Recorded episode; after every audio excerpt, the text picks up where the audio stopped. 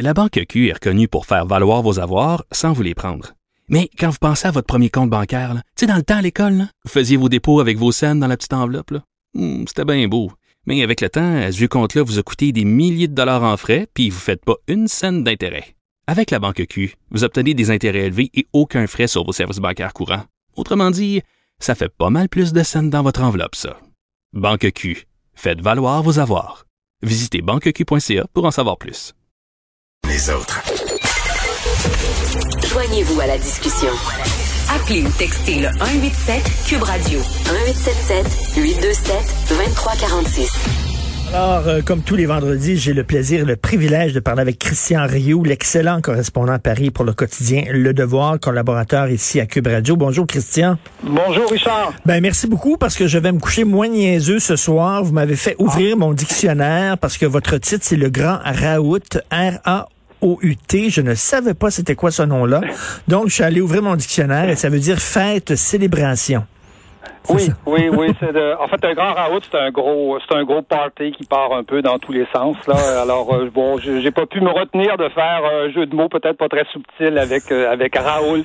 C'est ça, le, le, le Didier Raoult. Alors bon, euh, euh Stéphane Bureau à Radio Canada fait une entrevue très bonne que j'ai trouvée avec Didier Raoult. Et, et là, bon, il y a des gens qui écrivent en disant c'est épouvantable de donner le micro à cet iconoclaste, ce fumiste, cet arnaqueur, etc. Et vous, vous écrivez, Christian, euh, en disant, à, vue de France, cette petite tempête médiatique qui secoue le Québec est totalement surréaliste.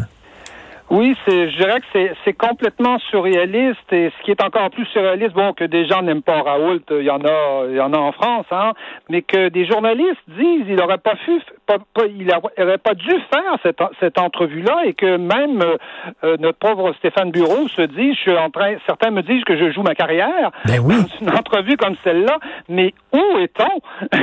Que se, que se passe-t-il? Est-ce que, est-ce, est-ce qu'on fait encore du journalisme ou si on est devenu des militants, je sais pas de quelle justice ou si on fait dans le fond de la morale. En France, tout le monde a interviewé Didier Raoult. Ça ne veut pas dire que Didier Raoult est un génie, que, que, tout ce qu'il fait c'est bon ou que tout ce qu'il fait c'est mal, mais tout le monde l'a interviewé, tout le monde a essayé de le comprendre. Tout le monde a essayé de chercher. Euh, euh, euh certains ont essayé, vous savez, de le coincer sur l'hydroxychloroquine, son, son fameux médicament miracle, qui s'est pas avéré être euh, si miraculeux que ça. D'autres, d'autres ont fait des entrevues plus à la Stéphane Bureau, vous savez, où on laisse parler les gens. Et hmm. ça, c'est, écoutez, je vous dis, c'est très utile. Euh, moi-même qui, qui, qui, suis journaliste, je fais ça parfois. D'autres fois, je fais des entrevues plus corsées. Ça dépend toujours des, des sujets. Mais qu'on mais qu'on nous dise qu'il n'aurait pas fallu l'interviewer, mais, mais, mais je, moi, je, je vous dis, je suis sur la, la planète Mars. Je, je, ne comprends pas ce qui, ce qui arrive à notre, et, au journalisme. Et c'est pas un complotiste, c'est pas Alexis Cossette-Trudel, quand même. C'est quelqu'un qui est à la tête d'un institut de recherche extrêmement respecté. Écoutez, euh, c'est euh, Didier Raoult, c'est quelqu'un qui euh, qui est extrêmement euh, diplômé, c'est quelqu'un qui, qui, dirige un, un, institut d'épidémiologie qui est à la pointe hein, des techniques aujourd'hui dans la région de, de, Marseille et qui d'ailleurs a, a, fait des a, a, extrêmement bien travaillé pendant l'épidémie, hein, parce que Didier Raoult est un des un des rares qui a vraiment appliqué les directives de, de l'OMS. Hein, vous savez, tester, tracer, isoler, tester, tracer, mmh. isoler, tester, tester tester, sans arrêt. C'est vraiment le, gars qui a fait le plus de tests dans toute la France, sans arrêt, alors que la France a été assez médiocre dans ce, dans ce domaine-là. Donc, euh, je, vous dirais que son autorité scientifique euh, est, est, incontestable et personne, d'ailleurs, ne, ne, la conteste euh, directement. On conteste un certain nombre de ses, de ses, de ses thèses, on conteste évidemment ses attitudes. C'est un personnage fantasque, hein? c'est presque un personnage de roman, mais, mais c'est un personnage extrêmement intéressant qui, quelque part, euh, je vous dirais, a pris le contre-pied de, vous savez, de la médecine savante, celle qui se fait en laboratoire, celle qui veut découvrir le médicament miracle. Lui, c'est un, et je pense que son histoire l'explique ça un peu. C'est Didier Raoult, vous savez, quand il y a eu la France a été euh, tout, tout le monde médical français a été extrêmement marqué en France par le par le SIDA. Hein, on a mmh. et en France, on a longtemps cherché le, le, vaccin du SIDA. Euh, c'est la France qui a isolé d'ailleurs le, le, virus du SIDA, et donc on a longtemps cherché le vaccin et on l'a cherché sans succès. Et finalement, qu'est-ce qui s'est passé avec le SIDA? Euh, on, a on a combattu le SIDA non pas en trouvant le vaccin miracle, mais en soignant les gens. En les traitant, en trouvant des traitements qui, euh, qui permettaient de vivre avec cette maladie. Et Raoult, et, je dirais, dans cet esprit-là, ben oui. on a fait oui, quand on a fait ses grandes recherches sur le sida, lui, il était aux États-Unis et il faisait, il faisait, il, terminait ses études aux États-Unis. Et, et, son père, vous savez, le père de Didier Raoult, c'est un, ce qu'on peut appeler un médecin de brousse. C'est quelqu'un qui a travaillé au Sénégal. D'ailleurs, Raoult est né au Sénégal. Euh, il connaît très, très bien. Il est décoré, d'ailleurs, de, je sais plus combien de, décorations euh, au Sénégal. Et c'est quelqu'un qui connaît très, très bien la, médecine de terrain dans des cas d'épidémiologie. Et lui, ce qui l'intéresse, c'est le soin. Euh, alors, Bien sûr, si on trouve le, le, le, le vaccin miracle, il semble qu'on ait trouvé des vaccins, c'est tant mieux. Mais si on ne trouve pas de vaccin, mm. soigner les gens, apprendre à soigner les gens, c'est déjà sauver des, des, des, des, milliers et des milliers de vies. Et lui, c'était son, euh, je dirais, je dirais, c'était sa vision et sa, et sa, et sa façon de voir les choses. Et ce que j'aime beaucoup de votre chronique, ben, vous faites souvent ça dans, dans, dans vos chroniques, euh, et j'aime bien ça, si vous partez d'un d'un sujet précis, là, dans ce cas-ci, bien sûr, la, la chicane autour de l'entrevue de Stéphane Bureau, et vous ouvrez et vous posez des questions euh, euh, beaucoup plus larges. Et là, ce que vous dites, c'est qu'on est habitué, ça c'est bien, bien intéressant, on est habitué de voir des chicanes dans le monde politique ou dans... Ah mais là, on a vu pendant cette pandémie-là des scientifiques se chicaner entre eux et j'avoue que ça nous a tous perturbés parce que nous autres, on pensait que la science parlait d'une seule voix. Et là, on voit que non, les, les scientifiques sont aussi divisés que peuvent l'être les politiciens, par exemple. Oui, oui, absolument. C'est-à-dire que la, la, science avance, euh, je crois, parce qu'il y a des controverses. Mais on, a évidemment l'image des, des, hommes de science pragmatiques qui, qui n'ont pas de sentiments, qui ne, qui, qui ne lisent que des chiffres euh, et qui découvrent comme ça, grâce à la raison, euh, euh des, des, font des découvertes scientifiques. Mais non, les scientifiques et, et, et, cette épidémie, dans le fond, nous l'a révélé.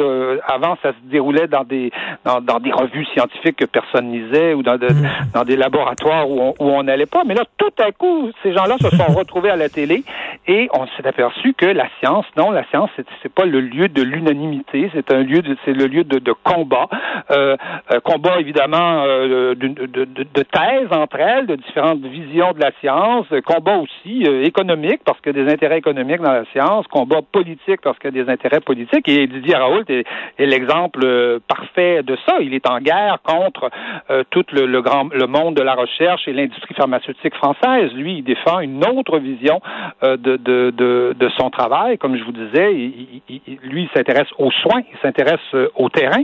Euh, ça ne veut pas dire qu'il a raison tout le temps, loin, loin de là, même il se trompe assez, mm. assez souvent et on l'a vu se tromper. Mais effectivement, le monde de la science est un monde qui n'est pas un monde de l'unanimité. Et on a tellement, on a tendance, vous savez, à nous dire, regardez, il y a un consensus scientifique. Mais qu'est-ce que c'est qu'un consensus? Un consensus, c'est quand tout le monde se met d'accord. Enfin, une majorité de gens se mettent d'accord, mais le consensus scientifique, c'est pas la vérité scientifique. Euh, avant Galilée, vous savez, le consensus scientifique, c'était que la Terre était pas ronde. Hein? Donc euh, voilà. Et, et, et, les consensus scientifiques sont là pour être chamboulés, pour être euh, pour être questionnés. Et je pense qu'on a vu ça. Euh, d'autant plus qu'on l'a vu euh, dans, dans, dans, un contexte euh, où on était très démunis. Hein, donc, il y a eu beaucoup d'émotions, beaucoup de d'émotivité dans, dans, dans, dans, cette, dans, dans cette épidémie. Mais, mais, mais, on a été pris par surprise. On n'était pas prêt. Hein, oui, mais, mais Christian, les, les chicanes, là, les querelles entre scientifiques, ça a apporté un peu d'eau au moulin à certains complotistes qui disent, ben regardez, même eux ne s'entendent pas, donc c'est n'importe quoi la science. Je pense qu'on on comprend mal la démarche scientifique. On pense que ça va à coup de, de, de consensus, de vérité, alors que non, la science avance par, euh, on avance, on recule, on s'obstine, on, croit une théorie, soudainement, ben euh, elle, tombe, elle, elle tombe en désétude, etc. C'est ça la science. Absolument. Euh, une des premières découvertes de Didier Raoult, hein, ça a été, euh, je ne me souviens plus du, exactement du nom, la, je crois que c'est la grippe Q. Euh, on l'appelle comme ça, la lettre, la lettre Q. Et donc, et, et c'était une grippe qui était, qui était, qui était connue comme étant bénigne, donc qui, qui, on, on, on, on s'en occupait pas. Et lui découvre tout à coup que découvre un mort. Ensuite, il en découvre deux. L'Institut Pasteur lui dit, mais ça n'a aucun sens. Voyons, cette grippe, euh, c'est une grippe bénigne, euh, ça, ne peut pas tuer quelqu'un. Et lui, il en a trouvé, il en a trouvé une trentaine de morts. Voyez-vous, donc, donc, donc, ce qu'on ce qu'on imaginait de cette grippe-là, eh bien, il a fallu revoir, revoir nos connaissances parce que, justement, un personnage un peu ésotérique comme Didier Raoult a, a forcé, a forcé cela. Ça ne veut pas dire qu'il a raison tout le temps. Didier Raoult joue aussi, c'est clair, un jeu politique. C'est quelqu'un par exemple, tout le système américain des euh, de ce qu'on des, des, publications, de ce que les Américains euh, euh, appellent les publications, c'est-à-dire hmm. plus on publie et donc plus on est cité Hein, hmm. dans d'autres publications et plus tout à coup on devient on devient euh, renommé. Ça ne veut pas dire qu'on a lu vos textes, ça ne veut pas dire qu'on a lu vos études, ça veut dire que vous êtes cité, vous vous retrouvez cité. Et il y a des logiciels qui sont là, euh, et c'est lui qui les a introduits en France d'ailleurs, des logiciels américains qui, qui, qui, qui permettent justement de mesurer comment on est cité. Et donc, vous savez, aujourd'hui, pour être subventionné, il faut être cité. Donc, on publie, on publie, on publie, souvent euh, à tort, souvent des, des, des documents qui ne sont pas prêts, des études qui sont pas qui hmm. sont pas achevés et on publie parce qu'il faut être cité. Et c'est comme ça qu'on après on peut aller chercher des subventions. Et Didier Raoult a joué à plein ce, ce jeu-là et jeu qui se joue maintenant, imaginez sur les réseaux sociaux, c'est-à-dire euh, d'où le d'où effectivement le sentiment d'un bordel euh, un peu assez complet, hein, d'une espèce de de, de, de, de, cacophonie absolument terrible. Lui-même révèle ses études sur YouTube, imaginez. mais, euh, j'imagine que vous vous rappelez cette histoire-là il y a plusieurs plusieurs années de plusieurs décennies, euh, Christian, euh, le Time Magazine avait fait la, la, première page, en fait tous les journaux en avaient parlé de la fameuse fusion à froid. Donc, euh, on aurait un, scientifique aurait découvert la façon de, de, fusionner, fusionner des atomes pour créer une énergie renouvelable, fantastique, mais sans d'énormes chaleurs, là, des millions de degrés, tout ça, une fusion à froid. On disait que c'était une révolution. Ça fait tous les journaux, la première page du Time et tout ça. Et finalement, non, ça n'a pas fonctionné. C'était une, c'était une, c'était une théorie qui n'était pas encore tout à fait prouvée. Donc, ça arrive dans le milieu scientifique. Là. Euh, des essais, des erreurs. Je, je, froid, je, je, suis pas certain que vous ayez raison. Je pense qu'il y a encore des, d'énormes recherches qui se font ah, oui. Il y a même, euh, oui, il y a même un gros, euh, une énorme construction dans le sud de la France qui, qui, qui, qui, qui, qui, est en train de, de se faire pour, pour arriver à vérifier si effectivement on peut, par une fusion de ce type-là, dégager plus de, plus de plus d'énergie. Mais, à l'époque, on avait dit que c'était fait, là, on l'avait trouvé. Mon, souvenir est, lointain, mais il est vrai que il est vrai que euh, bah, écoutez, il y a une époque où on parlait du refroidissement climatique. Hein. Je ne sais pas si vous vous souvenez de, de cette époque-là. Je me souviens qu'on on parlait du refroidissement climatique, euh, qu'on s'en allait vers un refroidissement climatique. Visiblement, les les, les, les, les spécialistes ont, ont, découvert autre chose et ont compris qu'ils avaient vraiment qu'ils avaient. Mais mais, c'est vrai, mais la, science avance comme ça. Et, et d'où la bêtise de dire on n'interviewera pas euh, Didier Raoult, d'où la bêtise de dire on va euh, on va nous euh, n'interviewer que les gens qui sont certains euh, euh qui, qui, ont la vérité, la foi. Et ça, n'existe pas dans le domaine de la science. La science n'est pas quelque chose d'unilatéral comme ça, de, de, de, hmm. d'affirmer une fois pour toutes. Et il faut la science avance parce qu'on la contredit, parce qu'on parce qu'on la fait avancer. c'est ça. Et, là, est-ce que les animateurs radio vont devoir soumettre leur liste d'invités à un comité de, de, de, de, bien-pensance qui va dire ah, oui, lui, tu as le droit de l'interviewer, lui, tu pas le droit. Voyons, c'est absolument n'importe quoi. Écoutez, je, je, je, je, moi, je, je, vous avoue, je trouve ça catastrophique. Je trouve ça hmm. euh, en contradiction avec l'esprit même de notre métier. Euh, les journalistes n'ont pas la vérité. Euh, les, les, journalistes euh, cherchent comme comme comme d'autres et ils sont là pour rendre compte pour rendre compte du monde. Hein. Ils sont pas là. Ils sont là pour le décrire, pour le raconter.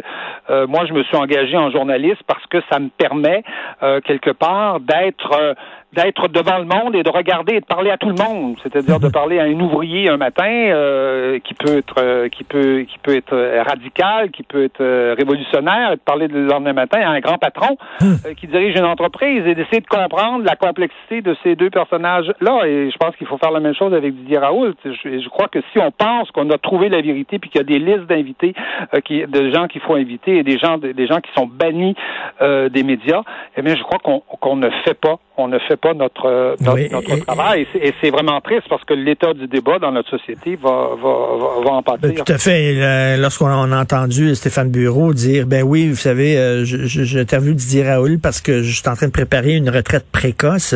Ça donnait ça donnait froid dans le dos. Ça donnait vraiment froid dans le dos. Mais je vous dirais que cette cette euh, cette ambiance-là dans les médias aujourd'hui, elle est, euh, elle existe, elle est, euh, elle est euh, même assez, on la voit dans, dans, dans, beaucoup de pays. On a vu des journalistes congédiés au New York Times, par exemple, parce qu'ils avaient fait offert une tribune, par exemple, à, un sénateur de droite qui est quand même un élu de la nation, pas, pas, pas un affreux terroriste. on a vu des caricaturistes en France. On a vu, on a vu, d'ailleurs, je, je cite Xavier Gorce dans mon dans mon article. Euh, qui, a, dû démissionner parce qu'il a été désavoué par son journal pour une caricature qu'on peut ne pas aimer, mais qui est euh, qui, est peut-être un peu trop subtile pour pour certains. Mais bon, euh, quelqu'un qui est qui pourtant un caricaturiste génial et qui, a, jamais qui n'a jamais démérité. Et donc, je vous avoue, on a des on, vit aujourd'hui dans le journalisme des ambiances qu'on n'imaginait pas vivre. Oui, mais en tout cas, j'espère que le devoir va vous garder malgré tout, mon cher Christian Rio. Donc, le grand Raout qu'on peut lire aujourd'hui. Merci beaucoup. Bon week-end, Christian. Merci infiniment, Merci. Richard.